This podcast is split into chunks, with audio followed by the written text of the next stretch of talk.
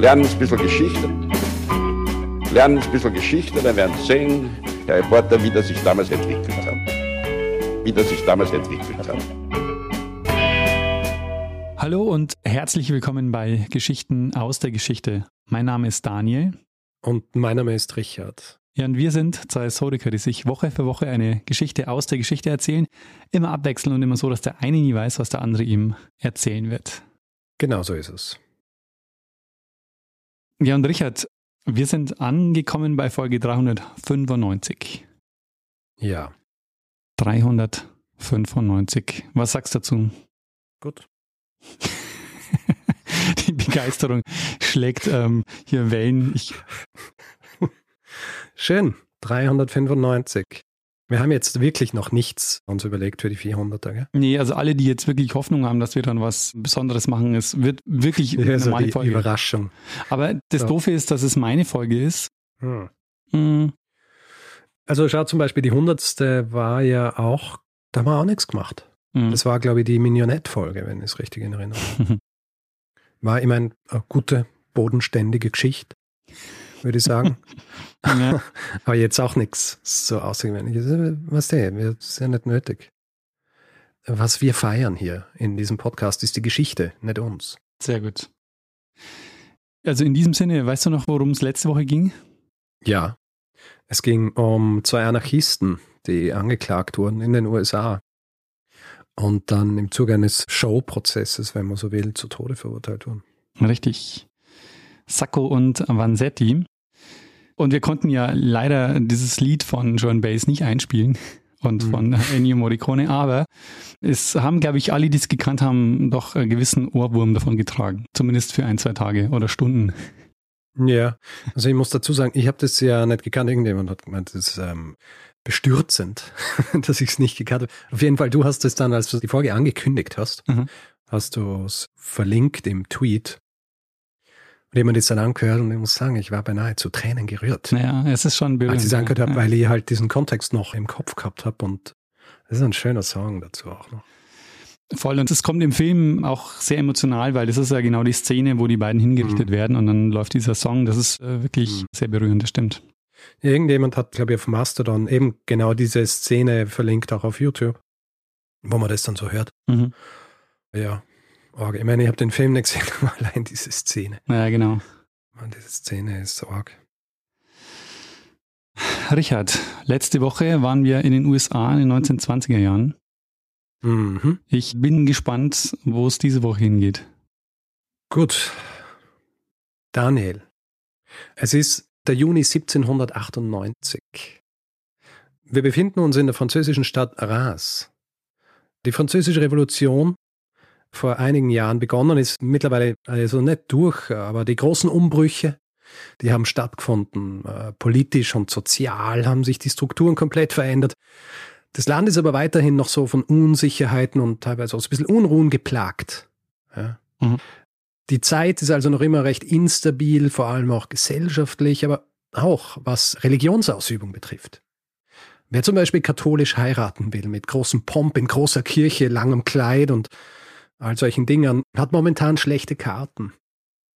Und für unsere Protagonistin wahrscheinlich ein Wermutstropfen, als sie am 10. Juni vor den Altar tritt. Es ist keine opulente Hochzeit, kein langes, teures Hochzeitskleid. Es ist eine besondere Ironie irgendwie, denn die Frau, die jetzt hier vor den Altar tritt, eine gewisse Barbe Nicole Ponsardin, Mhm. ist die 21-jährige Tochter eines vermögenden Textilienhändlers.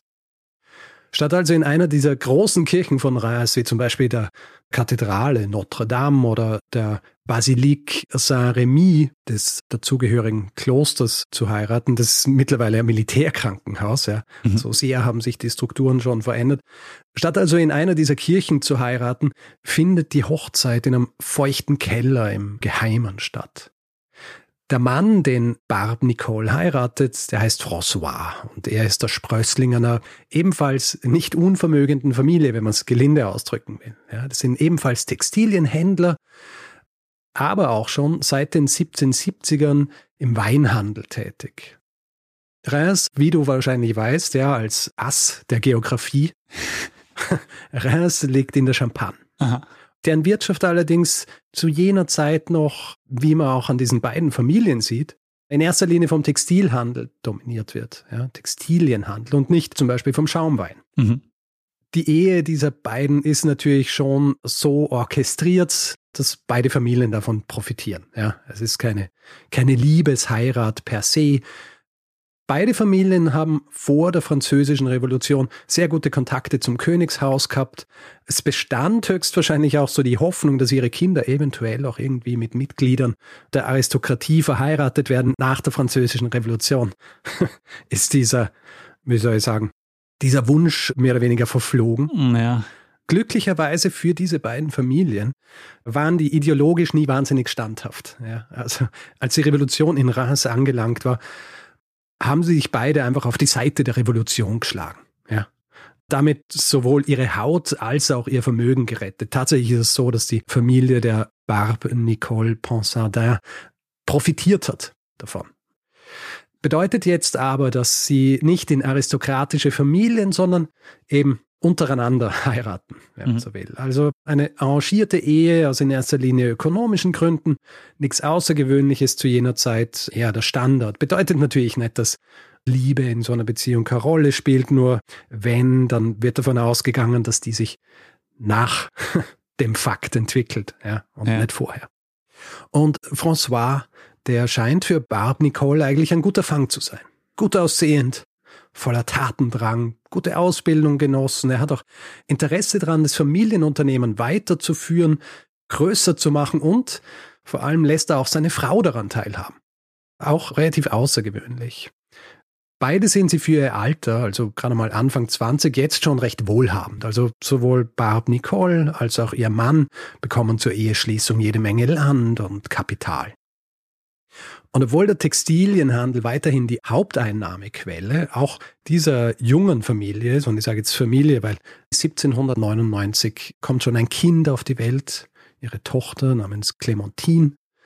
Obwohl der Textilienhandel für diese kleine Familie weiterhin die Haupteinnahmequelle ist, widmet sich jetzt François immer mehr dem Weinanbau, der Produktion und vor allem dem Handel.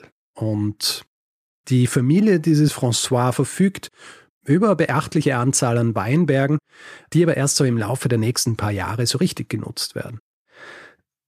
Dass dann mehr Schwung in den Weinhandel des Unternehmens, eben der Familie des François kommt, dieses Familienunternehmens, das liegt vor allem an ihm. Er stößt an, auch außerhalb Frankreichs nach neuen Absatzmärkten zu suchen. Vor allem Deutschland und Russland.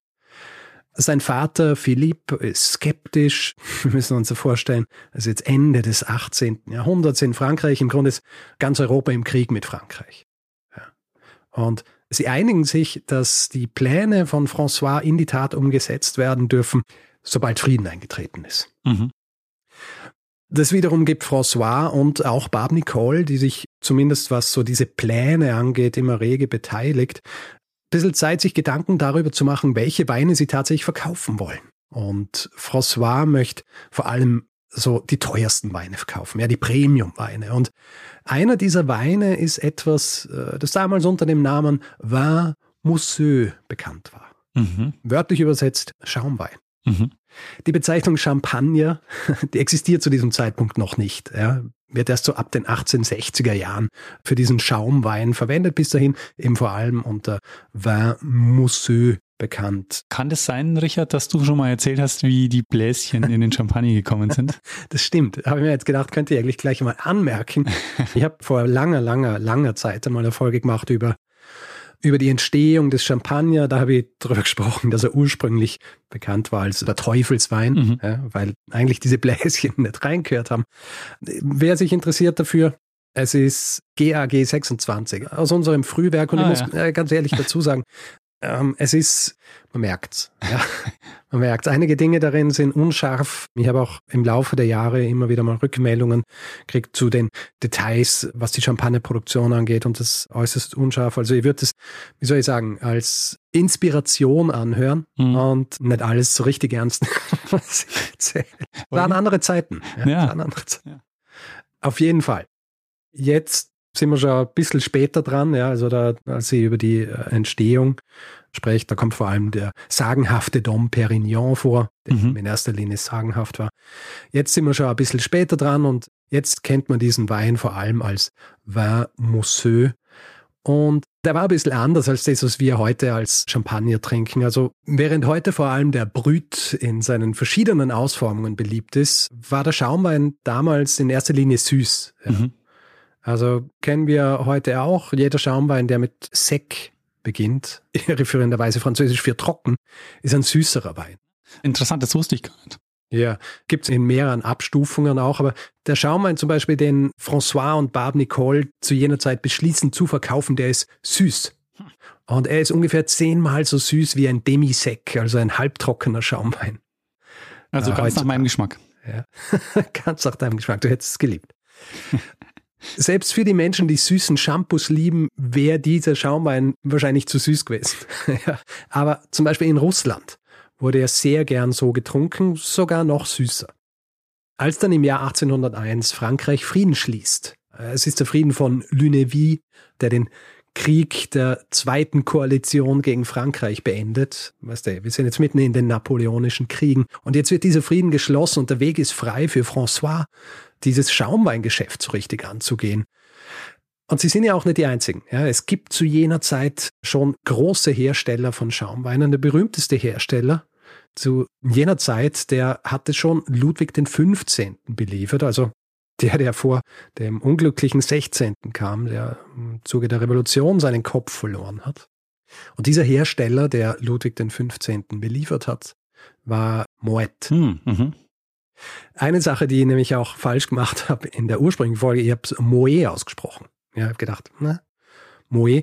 Aber man spricht es Moet aus. Tatsächlich ist es nämlich so, dass er ursprünglich, ich glaube, es ist ursprünglich so aus den Niederlanden gekommen und hat sich M-O-E-T-T-E geschrieben. Hm, mhm. Also wirklich Moet. Auf jeden Fall, Moet ist der große Hersteller und wir werden von dem später noch ein bisschen was hören. Okay. François macht sich jetzt also auf, diesen Schaumwein in Europa bekannt zu machen. Es war nämlich so, wer zu jener Zeit Wein verkaufen wollte, nicht nur Schaumwein, sondern jeden Wein, der musste einige Kilometer zurücklegen, weil niemand kam in die Champagne, um Wein zu kaufen. Die Champagne kam zu den Leuten. Also alle haben so Agenten gehabt, die in ganz Europa herumgefahren sind und ähm, Aufträge reingeholt haben, damit dieser Wein verkauft wird. Und das Geschäft der Familie hier äh, ist noch sehr jung und sehr klein und François ist jetzt der Verkäufer, ist jetzt der Agent, der also durch Europa zieht, teilweise dann Wochen, Monate unterwegs ist, um diesen Wein anzupreisen und Bestellungen einzuholen. Barbe Nicole, die mit François zwar sehr offen über das Unternehmen spricht, die aber als Frau zu Beginn des 19. Jahrhunderts selbst keine fixe Rolle in diesem Unternehmen hat, bleibt zu Hause. Ja, also sie haben zwar ein gutes Verhältnis miteinander, sie sprechen, aber es ist nicht erlaubt, wirklich mitzuarbeiten. Wir wissen nicht, aber es kann gut sein, dass ihr Schwiegervater Philipp, der auch noch Teil dieses Familienunternehmens war, dass er ihr während der Abwesenheit François auch ein bisschen Details über das Geschäft erzählt hat. Wir wissen es aber nicht. Ihre Rolle diesbezüglich, die wird sich allerdings bald grundlegend ändern. François der in den nächsten Jahren große Pläne schmiedet, neue Vertriebswege aufbaut, einen neuen Agenten an Land zieht, einen sehr wichtigen Agenten, nämlich Louis Bohne. heißt wirklich so, Louis Bohne, er ist Mhm. ein Deutscher. Ich. Ich, finde es auch so komisch, weil normalerweise wird es so einfranzösisiert. Ja. Also er ist wahrscheinlich Ludwig Bohne. Ja. Louis Bohne, der treibt eben gemeinsam mit François treiben sie dieses Weingeschäft voran und der Textilienhandel, also dieser Teil des Familienunternehmens, der wird massiv zurückgefahren, also eigentlich fast eingestellt, so gut wie. Und sie fokussieren sich jetzt auf den Weinanbau, die Produktion und auch den Handel. Mhm. Das alles kommt im Jahr 1805 zu einem jähen Ende. Im Jahr 1805 wird François nämlich plötzlich krank. Er kriegt Fieber, Bauchschmerzen. Er hat leider das bekommen, das wir heute als Typhus abdominalis kennen. Mhm. haben, wir, haben wir auch schon mehrere Male besprochen Ja. in diesem Podcast. Nicht zu verwechseln mit dem anderen, dem Fleckfieber. ja. Und François, mit vollem Namen heißt er übrigens François Clicquot, wird daran am 23. Oktober 1805 sterben und drei Tage später wird er dann in der vorhin erwähnten Kathedrale Notre Dame beerdigt. Mhm. Seine Frau Barb Nicole ist damit mit erst 27 Jahren Witwe oder wie es im Französischen noch heißt, Wöf. Daniel, nach dieser etwas längeren Einleitung. Ach so, das war die Einleitung. kann ich sie endlich sagen.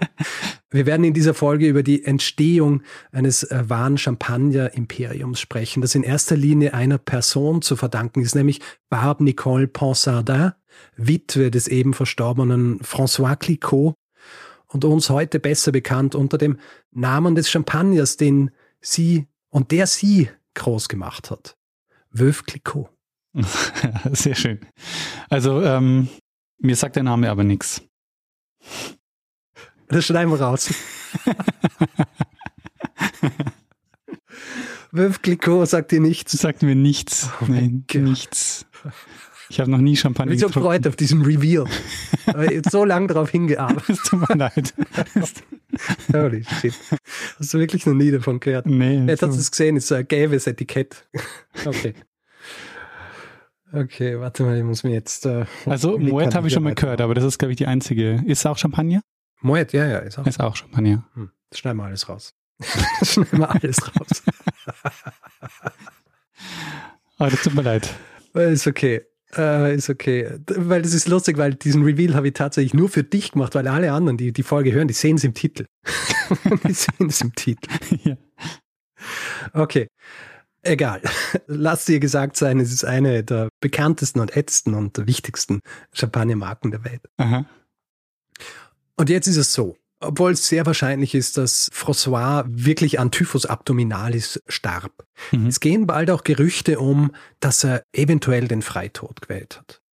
An den Gerüchten ist wahrscheinlich nichts dran, sie kommen aber nicht von irgendwo. François Anstrengungen während der vorherigen Jahre, den Champagner aus dem Hause Clicquot zu verkaufen, die haben nicht so wahnsinnig gefruchtet, wie er sich's erwartet hat. Nicht unbedingt seine Schuld, weil es auch Dinge gegeben hat, auf die er keinen Einfluss gehabt hat. Zum Beispiel der zweite Koalitionskrieg. Der wurde zwar beendet, aber wir wissen, da kommt noch mehr. Und im Jahr 1805 beginnt wieder ein Krieg und der erschwert wieder alles. Außerdem, die Ernte war so schlecht, dass nicht genug Aufträge erfüllt werden konnten. Das heißt, die wirtschaftliche Situation für das Haus Clicquot beziehungsweise für diese ganze Unternehmung, die sieht eigentlich recht düster aus und daher kommen auch die Gerüchte, dass eventuell François das gewusst hat und deswegen Suizid begangen hat. Philippe Clicquot, der Schwiegervater von Barb Nicole, der ist natürlich entsprechend verzweifelt. Also ohne François, der das Unternehmen leitet, mit der schlechten Ernte. Es ist quasi zu Ende und er schickt eine Nachricht nach Russland, wo Louis Bohne, ihr Agent, gerade weilt, um diesen Schaumwein zu verkaufen. Und er sagte, man muss zurückkommen, weil es wenig Sinn ergibt, Aufträge anzunehmen, die jetzt auch nicht erfüllt werden können. Und für Louis, den mit François nicht nur eine berufliche Partnerschaft, sondern auch eine Freundschaft verbunden hat, für den ist der Tod François natürlich auch eine große Katastrophe. Also die Geschäfte liefen temporär zwar nicht so gut, aber sie haben große Pläne gehabt. Große Pläne, vor allem auch was den Markt in Russland anging. Also Louis eilt zurück nach Reims, während Barb Nicole wahrscheinlich schon selbst an Plänen feilt. Und zwar an dem Plan, das Unternehmen zu retten. Ich habe vorhin davon gesprochen, also Frauen, nicht zuletzt seit der Einführung des Code Napoleon dann 1805, die dürfen nicht an den Geschäften ihrer Männer teilhaben, beziehungsweise die dürfen einfach selber gar nichts machen, wenn sie verheiratet sind. Ja. Mhm. Auch für Frauen, die unter einem gewissen Alter sind und nicht verheiratet sind, die brauchen das Einverständnis ihrer Eltern. Jetzt ist es aber eine spezielle Situation. Also Barb Nicole hat ja von Anfang an gemeinsam mit François so an dieser Erweiterung des Weinhandels gearbeitet. Auch Produktion des Hauses Clicquot. Sie kennt das Geschäft. Vor allem kommt sie aber auch aus einer Familie, die selber durch Handel reich wurde. Und eine weitere Sache, und das ist auch etwas, das sehr spezifisch mit dem Champagnermarkt zu tun gehabt hat. Im Gegensatz zu dem ganzen Weinbusiness war dieser Markt wahrscheinlich, weil er noch recht klein war, auch Frauen zugänglich. Ja, ein bisschen so ist er nicht so wichtig, also lassen wir da auch die, die Frauen mitarbeiten. Und der dritte Punkt, das ist wichtig, vor allem was so die rechtlichen Rahmenbedingungen angeht. Du erinnerst dich vielleicht an meine Folge über Sofia Kowaleska, mhm. oder? Die Mathematikerin. Anderes Land, ungefähr 100 Jahre später, aber eine Sache haben sie und Barb Nicole gemein.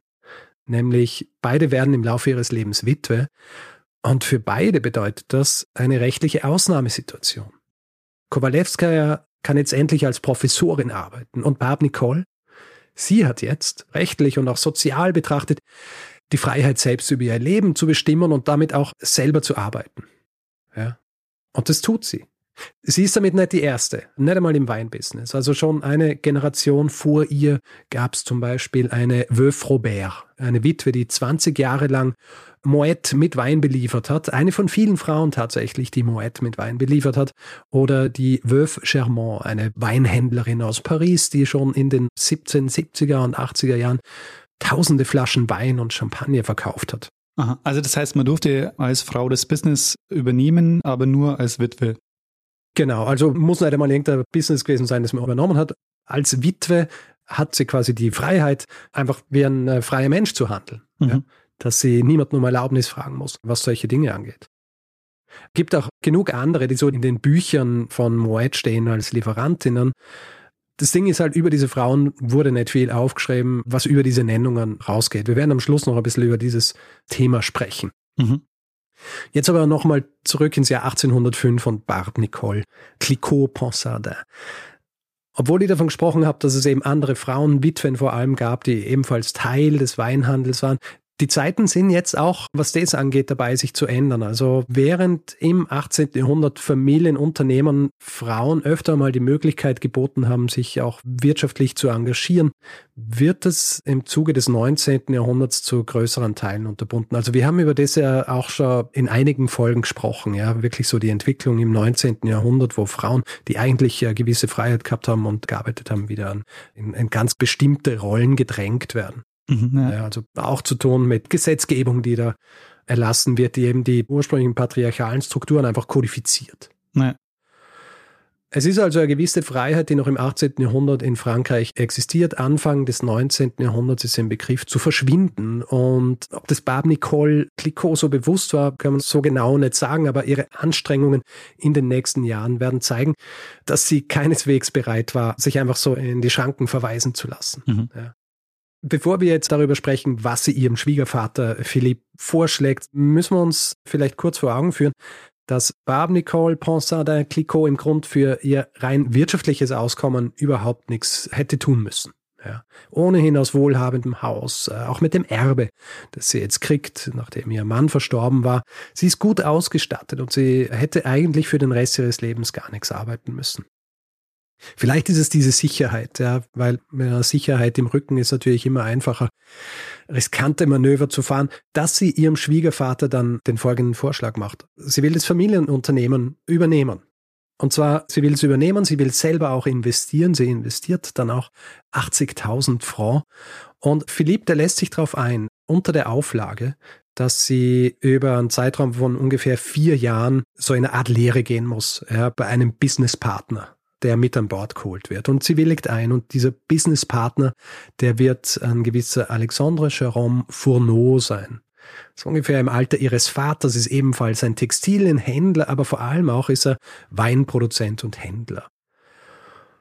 Im Gegenzug zu dieser Entwicklung wird jetzt auch dieser Textilienhandelsanteil des Unternehmens vollständig stillgelegt. Ich habe vorhin schon davon gesprochen, dass der zurückgefahren worden ist. Der wird jetzt vollständig stillgelegt.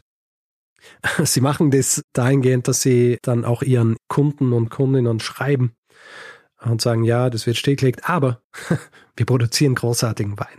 Also in Zukunft könnt ihr bei uns Wein kaufen. So ein bisschen, man muss ja die Kontakte ausnutzen. Über. Ja, das ist so, wie wenn wir sagen würden, also wir machen jetzt keinen Podcast mehr, aber bleibt dran, weil wir verkaufen jetzt ähm, T-Shirts. ja, sowas. genau. Das tun wir ja. ja. Das ist der falsche Vergleich. Es gibt ja wirklich. Hm. ja. Müssen wir uns was anderes überlegen. Wir verkaufen jetzt Software. genau. So. Jedenfalls, das Wichtigste ist, das Unternehmen wird jetzt auch umbenannt.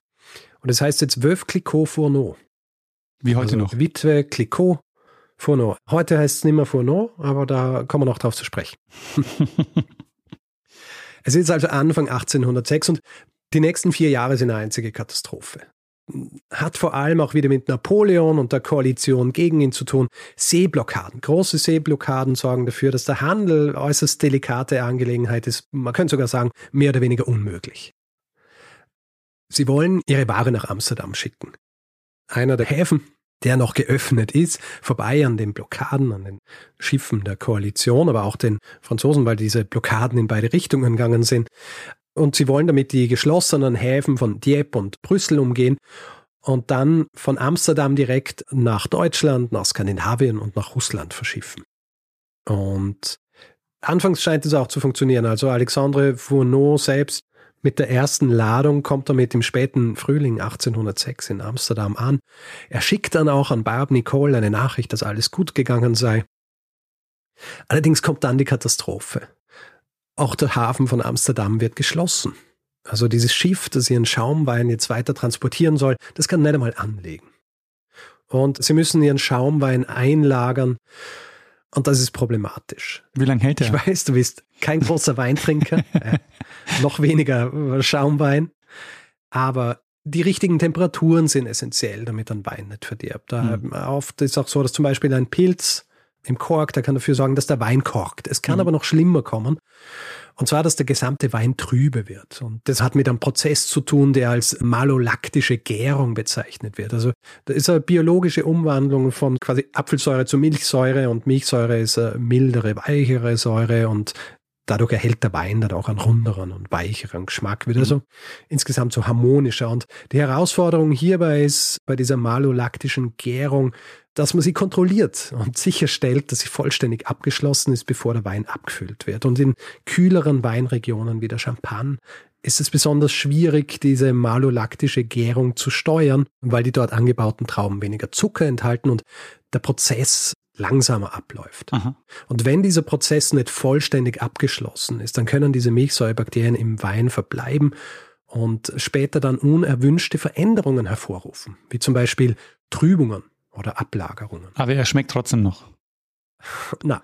Okay. Ich bin mir nicht sicher, ob er noch schmeckt. Das ist dann unerheblich, weil niemand will einen trüben Wein trinken. Also heutzutage ist was anderes mit diesen Naturweinen und so weiter. Aber zu jener Zeit, nein.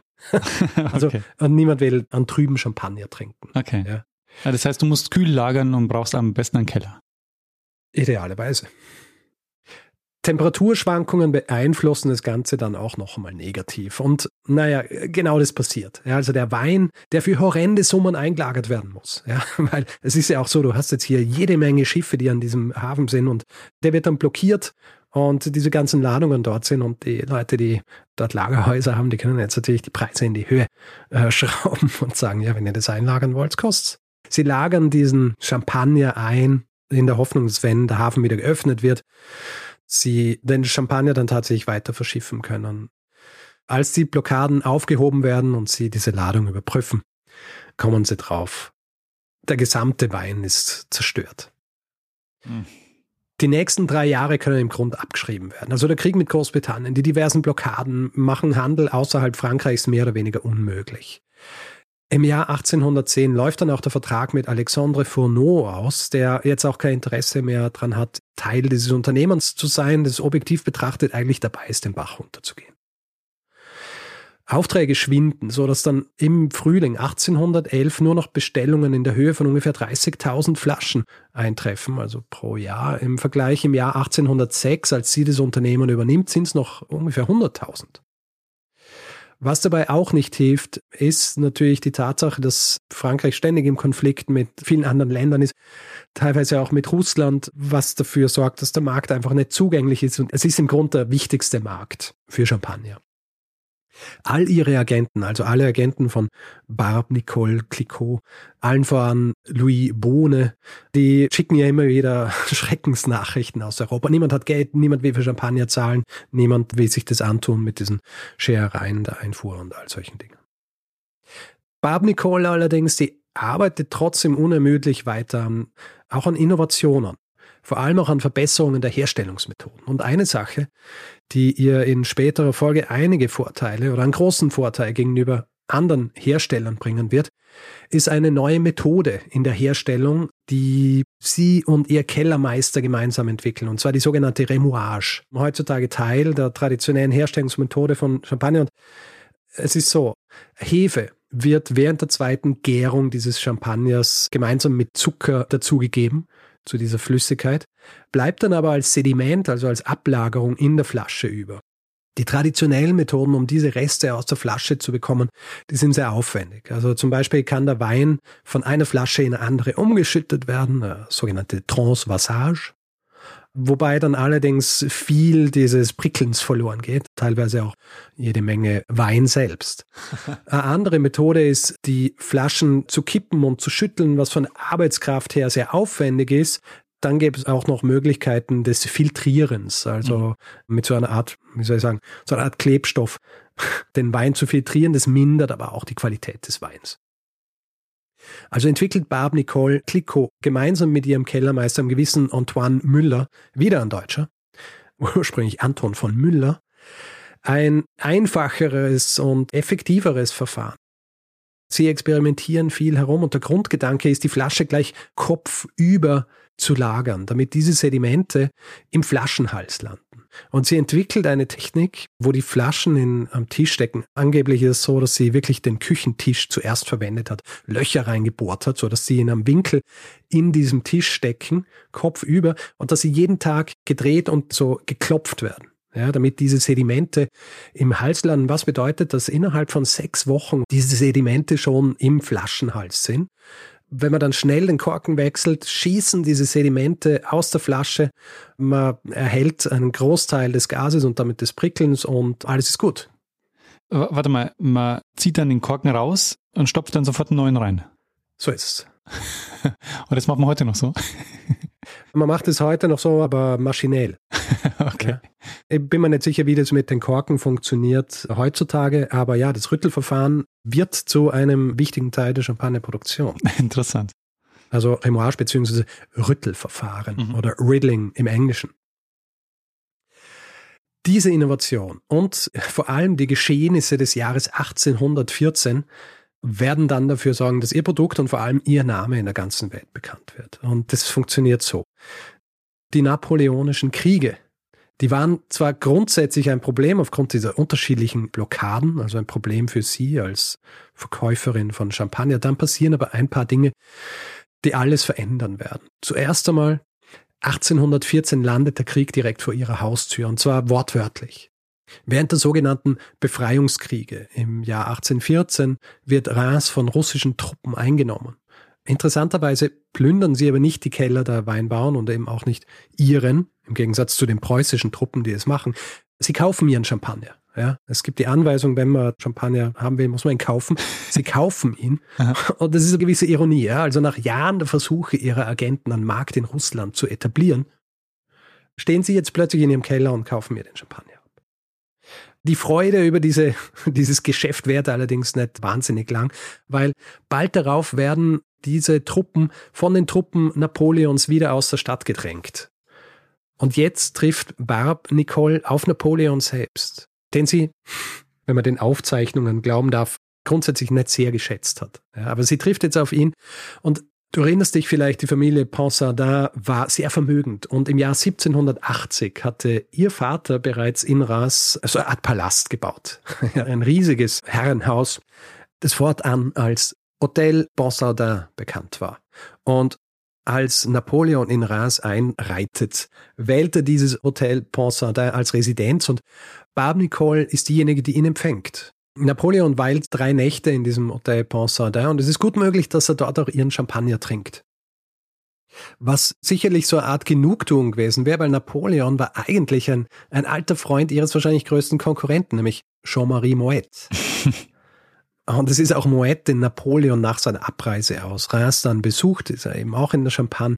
Und es wird der letzte Besuch sein, den Napoleon ihm abstattet, weil, nur zur Erinnerung, es ist jetzt März 1814 Mhm. Und Ende März schon, am 30. März findet die Schlacht von Paris statt, mit der die Herrschaft Napoleons beendet wird. Also er dankt ab, jedenfalls bis er dann nochmal aus dem Exil zurückkehrt. Ja. Der Krieg ist jetzt also vorbei und die Tatsache, dass das Ende des Kriegs seine Hauptschauplätze in der Champagne gehabt hat, das wird große Auswirkungen haben. Nicht nur für Barbe Nicole Ponsardin, Clicquot und ihre Marke, sondern auch für Champagner grundsätzlich.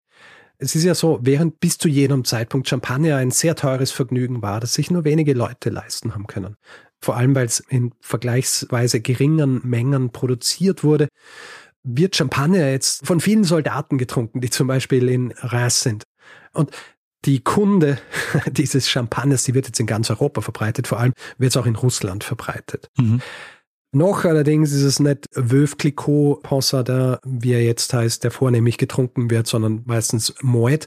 Das macht aber nichts, weil die sehr pragmatische und gewiefte Barb Nicole ist schon drauf und dran, den russischen Markt jetzt mit einer wagemutigen List für sich zu gewinnen. Und zwar folgendermaßen.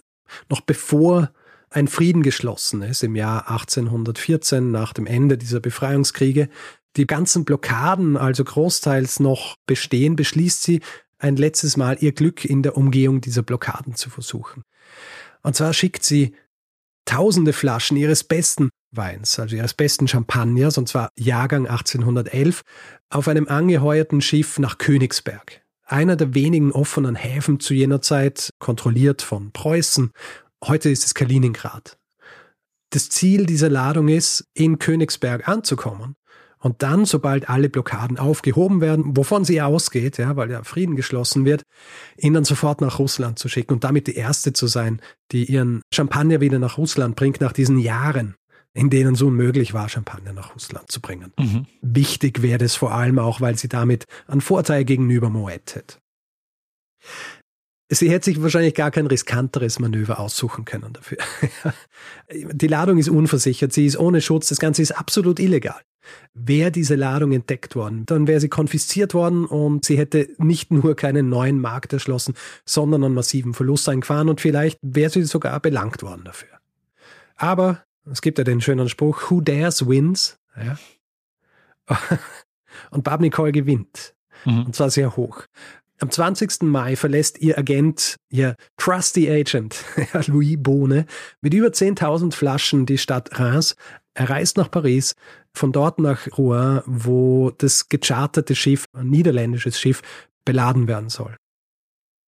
Barb Nicole übrigens, so heißt's, die war sich natürlich des Risikos bewusst, dass auch ihr Agent eingeht damit und sie legt ihm so eine Art Fresspaket mit in die Ladung mit vorzüglichem Rotwein, mit Cognac und einer Ausgabe von Don Quixote. Was so angesichts dieses Kampfes gegen Windmühlen mhm. eine sehr passende Lektüre ist. Es dauert dann noch einen Monat, bis dieses Schiff von Rouen ablegen kann. Dann noch einmal einen weiteren Monat, bis es tatsächlich in Königsberg eintrifft. Die Ladung, die ist trotz dieser Strapazen noch völlig intakt. Ja? Keine Katastrophe wie damals in Amsterdam. Und sobald die in Königsberg weilenden Weinhändler davon erfahren, dass diese Ladung angekommen ist, belagern sie sogar dieses Hotel, in dem Bohne ist, um ihm seine Ladung abzukaufen. Er verkauft auch dort schon einige Flaschen zu sehr, sehr hohen Preisen und der Rest wird dann schließlich nach Russland weitergeschickt und dort für sehr viel Geld verkauft. Und es ist ein Erfolg, wie er im Buche steht und es ist ein wichtiger, weil es ist der erste große Erfolg, den Barb Nicole als Leiterin dieses Unternehmens einfährt. Mhm. In St. Petersburg zum Beispiel wird ihr Champagner geliebt. Und dazu muss man auch sagen, es gibt einen Grund, dass sie diesen Jahrgang 1811 schickt. Dieser Jahrgang gilt tatsächlich als der beste Jahrgang, den sie hat. Der Champagner ist süß, er ist stark und bald erklärt sogar der Zar, dass er nichts anderes mehr als Wölf Clicquot trinken will. hoffentlich schon, hoffentlich schon ab und zu mal noch ein Glas Wasser oder so. der wenn Champagner nur wirft. Okay. Übrigens, der Grund, so heißt zumindest, dass dieser Jahrgang so gut war, war der Tatsache geschuldet, dass im Jahr 1811 ein Komet am Himmel zu erkennen war. Bei den abergläubischen Winzern ein Zeichen für einen hervorragenden Jahrgang. Und Barb Nicole hatte dann auch diesem Jahrgang den Zusatz Le Vin de la Comète gegeben und zusätzlich am Korken einen Stern aufdrucken lassen oder reinbrennen. Le Vin de la Comète. Also dieser Le Vin de la Comète, der begründet im Grunde den Ruhm des Unternehmens. Barb Nicole, scharfsinnig wie sie ist, die schickt, ich glaube noch bevor wirklich diese großen Erfolgsberichte kommen von Louis Bohne, die schickt schon eine zweite Ladung los, direkt nach Königsberg, die auch heil ankommt, überraschenderweise. Und Veuve Clicquot ist jetzt in der höchsten Liga der Champagner angekommen und es ist im Grunde der Beginn eines wahren Champagner-Imperiums. Mhm. Vor allem auch ist es so, dass Champagner ab dieser Zeit in aller Munde sein wird. Also nicht zuletzt, weil ja auch der Wiener Kongress dann stattfindet. Wiener Kongress werden massive Mengen an Champagner konsumiert und bald wird dieses Getränk auch so vom Getränk der Aristokratie zum Getränk der aufstrebenden Mittelklasse. Aha. Also immer mehr und mehr Menschen trinken Champagner, mehr und mehr trinken Veuve Clicquot und grundsätzlich wird hier das Geschäft mit Champagner, wie soll ich sagen, auf eine ganz andere Ebene gehoben. Im Jahr 1821 stirbt ihr Partner in Crime, Louis Bohne, was für Barb Nicole Clicquot natürlich einen großen Verlust darstellt. Sie hat aber das Glück, einen weiteren Mitarbeiter zu finden, der als Partner einsteigt und gemeinsam mit ihm, ist wieder ein Deutscher, es ist ein gewisser Eduard Werler, der sich später einbürgern wird oder eingebürgert wird und sich Mathieu Edouard Verlet nennen wird.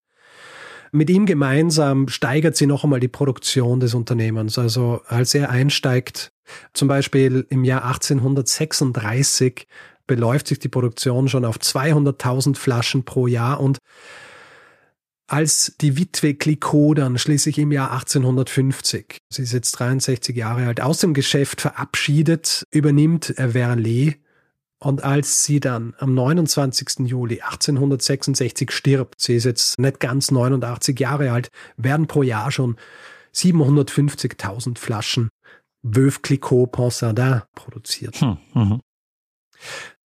Bevor ich diese Geschichte jetzt beende, würde ich gern noch was aufgreifen, was die Biografin der Barbe Nicole Clicquot Ponsardin äh, gewisse Tila Maceo im Nachwort ihrer Biografie geschrieben hat, äh, akribisch recherchierte Biografie. Heute ist der Name Veuve Clicquot ja in aller Munde. Also jeder, jeder Daniel kennt diesen Champagner. Ja. Was die Leute allerdings kennen, ist die Geschichte des Unternehmens. Mhm. Ja. Die Geschichte der Frau, die es in einer Zeit geschafft hat, wo das eigentlich mehr oder weniger unmöglich war, die es geschafft hat, ein wahres wirtschaftliches Imperium aufzubauen, die ist recht unbekannt. Was auch daran liegt, dass biografische Informationen relativ rar sind. Also selbst in den Archiven des Unternehmens finden sich wenig Informationen zur Person selbst. Also Biografien wurden zwar geschrieben, eine noch zu Lebzeiten, glaube 1865, die sehr dünn war, eine dann Ende oder Mitte des 20. Jahrhunderts, die aber nur so ungefähr 30 Seiten hat, die auch schon lange nicht mehr gedruckt werden. Und obwohl viele der Dinge, die sie besessen hat, also Möbel, Kleidung, Bücher erhalten wurden, gibt es eigentlich so gut wie keine persönlichen Aufzeichnungen, keine Tagebücher, keine persönlichen Briefe. Und das ist eine Schande und auch so ein bisschen ein Versäumnis historiografisch betrachtet, ja, wenn sowas passiert. Also ab dem späten, ich meine, korrigiere mich, wenn ich, ich habe das jetzt geschätzt, aber ungefähr so ab dem späteren 20. Jahrhundert hat sich diesbezüglich ja schon viel getan, dass man mehr drüber nachdenkt, wie Geschichte geschrieben wird, also dass es eben nicht eine Geschichte nur der Könige und Königinnen oder anderer offensichtlich mächtiger Personen ist, und dass man auch darauf achtet, dass diese Geschichte erzählt wird, beziehungsweise die Dinge aufbehalten werden, die nötig sind, um diese Geschichten zu erzählen. Ja, absolut. Vor allem bedeutet sowas nämlich auch, dass viele Frauen, und es gab einige dieser Frauen, die solche Dinge gemacht haben, Ende des 18. Jahrhunderts, auch im 19. Jahrhundert, dass über die so gut wie nichts geschrieben worden ist. Mehr geschrieben worden wäre über sie, wenn sie Männer gewesen wären. Hm. Und sie heutzutage eigentlich fast nur Fußnoten darstellen in der Geschichte und vor allem auch in der Geschichte der Bereiche, in denen sie tätig waren. Und ja, selbst Barbe Nicole Ponsardin Clicquot, die zu Lebzeiten wohl eine der wenigen oder die einzige Celebrity Businesswoman der Welt überhaupt war. Ja, das ist etwas wie Marcea sie schreibt, Celebrity Businesswoman. Ja. Auch da wäre es fast so weit gekommen, dass wir heute über ihr Leben eigentlich nur noch so schemenhaft Bescheid wüssten, mhm. wenn nicht wieder eine Biografie über sie geschrieben worden wäre. Und ich denke, wir sollten es immer so ein bisschen im Kopf behalten, wenn wir über Dinge sprechen, die historisch vermittelt wurden und so den Eindruck erwecken, als wären Männer für alles, was auf der Welt passiert, verantwortlich gewesen. Ja. Was übrigens auch für Gutes und Schlechtes gilt. ja, weil, also großartig die Dinge sind, die Barb Nicole gemacht hat. Sie hat zum Beispiel auch Anteil daran, dass die Produktion von Champagner heutzutage so ein sehr rigides Monopol darstellt. Mhm. Also, dass das so reglementiert worden ist, was den Ort, wo die Trauben angebaut werden und all solche Dinge und wie sie verarbeitet werden müssen, dass das so eine Art Monopol darstellt, dass es dann auch vor allem Anfang des 20. Jahrhunderts neuen Unternehmen schwer gemacht hat, hier wirklich reinzukommen und selber auch neue Dinge zu produzieren. Das zu tun im Grund, was Barb Nicole Clicquot selbst gemacht hat. Mhm. Heute gehört Veuve Clicquot Ponsardin übrigens einem Großkonzern, namens Louis Vuitton NSC Moet. Ha. Also Moet und Veuve Clicquot, die gehören jetzt mittlerweile zusammen. Interessant. Und dieses Rüttelverfahren, von dem wir vorher auch schon gesprochen haben, dieses Rüttelverfahren, interessanterweise, es war der Barb Nicole Clicquot möglich, das lange Zeit geheim zu halten, ja, vor der Konkurrenz irgendwann ist es auch rausgekommen, was es ist, was sie da macht und dass das viel vorteilhafter ist als die traditionellen Verfahren. Heute ist es eben Teil der Champagnerproduktion, aber wird eben nicht mehr händisch gemacht. Außerdem ist es nicht mehr so ein arges Problem, weil die moderne Hefe, die heute verwendet wird, die ist ein bisschen körniger. Aha. So habe ich es nachgelesen zumindest. Ist ein bisschen körniger und klebt deswegen auch nicht so am Glas und deswegen ist es auch einfacher, sie loszuwerden. Also du hast noch keinen Champagner angesetzt. dir zu Hause. Champagner angesetzt. Nein. Sehr gut. Naja, mit Bier wird es ja schon häufig gemacht. Also hast du wahrscheinlich auch noch nicht gemacht, aber. Mein Vater hat es mal gemacht. Ah, es gibt ja diese Bausätze. Mhm. So ja, genau. Unterschiedliche. Nein, das habe ich, hab ich mir noch nicht angetan. Mhm. Sehr gut. Mit Champagner. Wie, es gibt einfach gewisse Dinge, da denke ich mir, andere können das viel besser. Ja. Einfacher, schneller, günstiger. Warum soll die, warum soll die das machen? Aber ungewöhnlicher ist es wahrscheinlich, wenn man seinen eigenen Schaumwein zu Hause ansetzt. Ja, wüsste ich niemanden. Sehr gut. Ähm, Richard, sehr, sehr spannende Geschichte und ich muss mich bei dir wirklich entschuldigen. Also, es tut mir, also die Geschichte ist wirklich sehr, sehr gut, egal ob ich jetzt diesen, diese Magie kenne oder nicht. Also ah. ich fand es dennoch sehr, sehr spannend. Sehr gut. Es gibt einige Dinge, die mir einfallen. Die eine Sache, die mir äh, zuallererst einfällt, ist das, was du zum Schluss gesagt hast, nämlich die Sache mit der Quellenlage und mhm. was überliefert wird. Mich erinnert es ein bisschen an die Streichholzfrauen, wo ja auch das Problem besteht, dass von den Frauen selber keine Erinnerungen überliefert sind. Und es scheint da ja auch der Fall zu sein. Und ähm, mhm. das ist äh, was, was schon auch erheblich dazu beiträgt, dass man auch die Geschichte aus der Perspektive der Person auch erzählen kann. Ja. Also Interessant ist hier natürlich auch, viele der Grundprobleme in der Geschichte, wenn man so will, sind ja auch zurückzuführen auf einen gewissen Klassismus. Ja, also wir haben das bei der Streichholz-Folge gesehen, ja, wo mehr über die Abgeordnete und weniger oder quasi nichts über die eigentlichen Frauen, die beteiligt waren, geschrieben worden ist oder zugeschrieben worden ist, wer verantwortlich war dafür. Und hier ist es interessant, weil eigentlich war Barb Nicole Honsader ja recht vermögend. Ja? Also sie war nicht irgendwer, ohnehin, also die Mittel waren da, Dinge zu bewahren. Sie war eine bekannte Person und trotzdem sind die Dinge nicht überliefert worden, die eigentlich was über sie als Person aussagen. Ja, ja. Weil man würde ja sagen, okay, sie hat vielleicht keine Biografie oder so hinterlassen, aber mhm. zumindest wird sie ja viel Korrespondenz gehabt haben. Sie wird viel mit mhm. dem Bohne korrespondiert haben, da wird sie Briefe geschrieben ja, haben. Genau. Und das müsste also eigentlich da sein. Genau, wir wissen also viel von diesen Dingen, wissen wir aufgrund der Briefe, die zum Beispiel Bohne geschrieben hat. Mhm. Ja? Mhm. Und wir haben einige wenige Briefe, die sie eben geschrieben hat, zum Beispiel an Zulieferer und so weiter. Ein, ein Brief ist, glaube ich, einer, wo sie, wo sie sich beschwert darüber, dass, dass der Wein, den sie kriegt, dass er mindere Qualität hat und sie dann den Zulieferern so darauf hinweist, dass das nächste Mal bitte soll der richtige Wein geliefert werden. Also wir haben wenige Dinge, wo wir so ein bisschen was über ihre Art und so weiter quasi aus ihrer Feder mitkriegen und alles andere ist eben so über die Kommunikation, die eben mit ihr und über sie stattgefunden hat. Mhm. Ja. Interessant. Was schade ist, ja, ja. Also was wirklich sehr schade ist, weil kann man vorstellen, dass sie ein reiches Innenleben gehabt haben muss, ja, weil das ja auch Dinge sind, die hier die Situation, in der sie war, als ihr, ihr Mann stirbt und dann auch diese ganzen Dinge, die schief laufen. Also ich habe jetzt ein paar Dinge aus dem späteren Leben, habe ich nicht erwähnt, aber zum Beispiel, sie gründet dann auch eine Bank in den 1820er Jahren und es läuft absolut schief. Ja. Aber es hätte sicher viele Dinge geben, wo es sehr interessant gewesen wäre, wenn man mehr über sie gehört hätte. Ja. Oder über sie, über diese Dinge gehört oder lesen hätte können. Eine Sache, die mich verwundert hat oder überrascht hat aus der historischen Perspektive, ist ja, dass Russland so ein wichtiger Markt war. Also man würde Hm. ja nicht glauben, dass ein Produkt, oder man würde heute wahrscheinlich nicht glauben, heute sowieso nicht mehr, aber also jetzt gegenwärtig, aber man würde nicht glauben, dass ein Produkt, das man in Frankreich produziert, dass dann der wichtigste Absatzmarkt dafür Russland ist.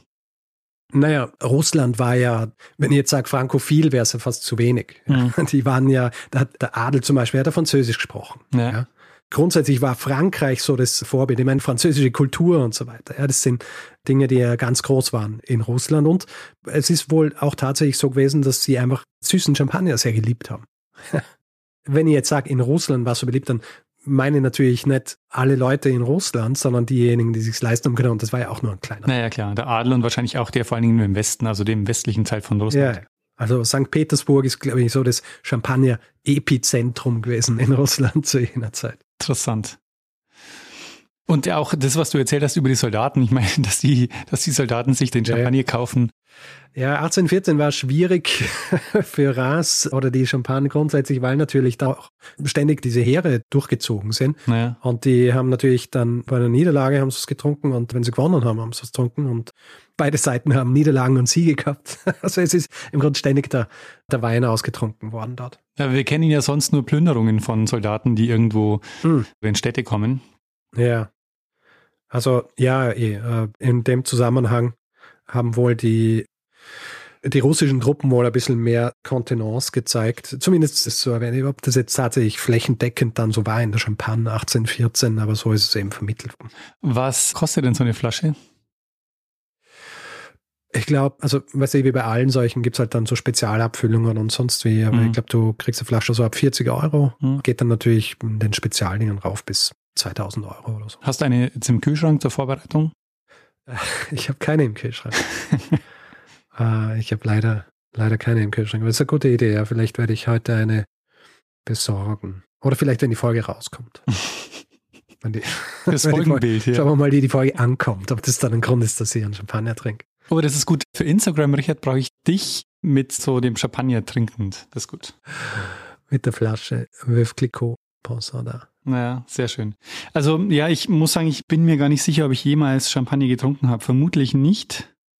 Bitte was? Ähm, Also meinst du, also Sekt und Schaumwein und so weiter hast du schon getrunken? Also, ja, ja, das schon, ja. Aber jetzt wirklich so, dass es echter Champagner ist. Ich mhm. kann mir gut vorstellen, dass ich das noch nie gemacht habe. Also ich kann mich nicht bewusst daran erinnern. Haben wir irgendwas, was wir feiern müssen einmal, so unternehmenstechnisch? Ja, ich kann mich erinnern, du warst doch auch bei meiner Verteidigung, also als ich meine Dissertation oder verteidigt habe. Ja. Und ich weiß noch, da habe ich den Auftrag bekommen von meiner Freundin damals, heute Frau, die gesagt hat, besorg ähm, Sekt, weil danach müssen wir anstoßen. Ja. Und ich komme mal heim und ich habe halt so Süßen gekauft. Und äh, ich habe Ärger bekommen, weil sie hat gesagt, mit dem kannst du nicht auflaufen. Du kannst nicht süßen Sekt zum Anstoßen mitbringen. Du musst, der muss trocken sein. Schau, hättest sagen können, nein, ich will, ich will Champagner wie im 19. Jahrhundert. Genau. Ja, Ich habe mich halt, Anfang oder Ende 18. genau, ich habe da einfach historische Ja. Grundlagen, äh, Vorlagen genommen, ja. Richtig. Sehr gut. Na, wenn wir uns das nächste Mal sehen und trinken wir einen Champagner, dann trinkt man einen Veuve Clicquot. Okay, sehr gut. Das machen wir. Ja, Sehr gut. Richard. Dann würde ich sagen, äh, lassen wir es gut sein, oder? Für die Woche. Mhm. Vielleicht noch kurz zur Literatur. Also ich habe das ja vorhin schon angesprochen. Diese Biografie ist von Tyler Massey aus dem Jahr 2009 und heißt The Widow Clicquot, The Story of a Champagne Empire and the Woman Who Ruled It. Ähm, und ist wirklich sehr detailliert. Natürlich auch so, ich meine, manche Dinge sind jetzt so ein bisschen imaginiert, denke ich, wenn sie so drüber schreibt, wie sie sich höchstwahrscheinlich gefühlt hat und so weiter. Aber sie, sie ist immer sehr vorsichtig, hier nicht einfach quasi Fiktion zu erzählen, sondern auch so darauf hinzuweisen, wo wir was herhaben. Mhm. Und hinweismäßig, also ich wurde inspiriert von einer Folge des Brought to You by Podcast, den ich schon mal empfohlen habe in einer Feedback-Folge, okay. ähm, wo die Autorin auch tatsächlich zu Gast war und erzählt hat, also wer des Englischen mächtig ist, kann sich das anhören. Es ist nicht komplett baugleich, ja, die beiden Episoden, also die, die ich jetzt erzählt habe.